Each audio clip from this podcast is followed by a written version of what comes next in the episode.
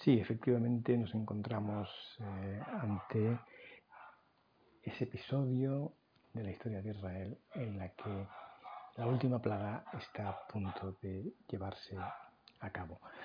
La encontramos en el libro de Éxodo, capítulo 12, versículo 13, dice, y la sangre os será por señal en las casas donde vosotros estéis, y veré la sangre, y pasaré de vosotros, y no habrá en vosotros plaga de mortandad cuando hiera la tierra de Egipto.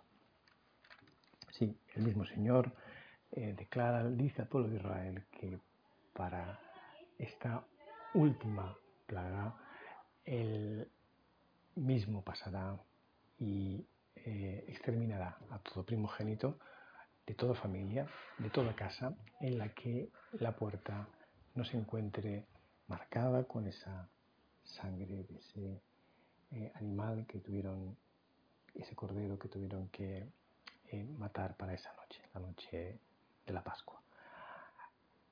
Efectivamente, esa sangre nos habla de la sangre de Cristo, ese mismo Señor que anduvo y llevó a cabo ese juicio en Israel, es, ese, es el mismo que se humanó y murió allí en esa afrentosa cruz por amor a cada uno de nosotros.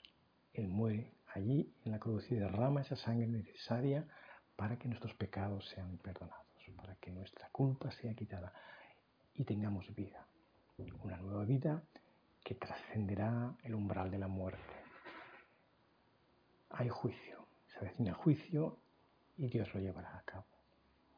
Y solo hay una salida y es la salida de la sangre de Cristo.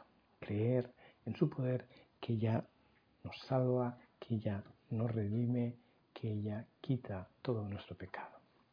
Ahí está Señor Jesús, muriendo en esa cruz. Pero ahí también está Él resucitado, gobernando, reinando. Y es nuestra decisión. Nosotros decidimos qué hacemos con esa sangre. Vamos a tomar de ella o pensamos quizá que podemos vivir y que todo termina aquí con la muerte y que no va a haber ningún juicio.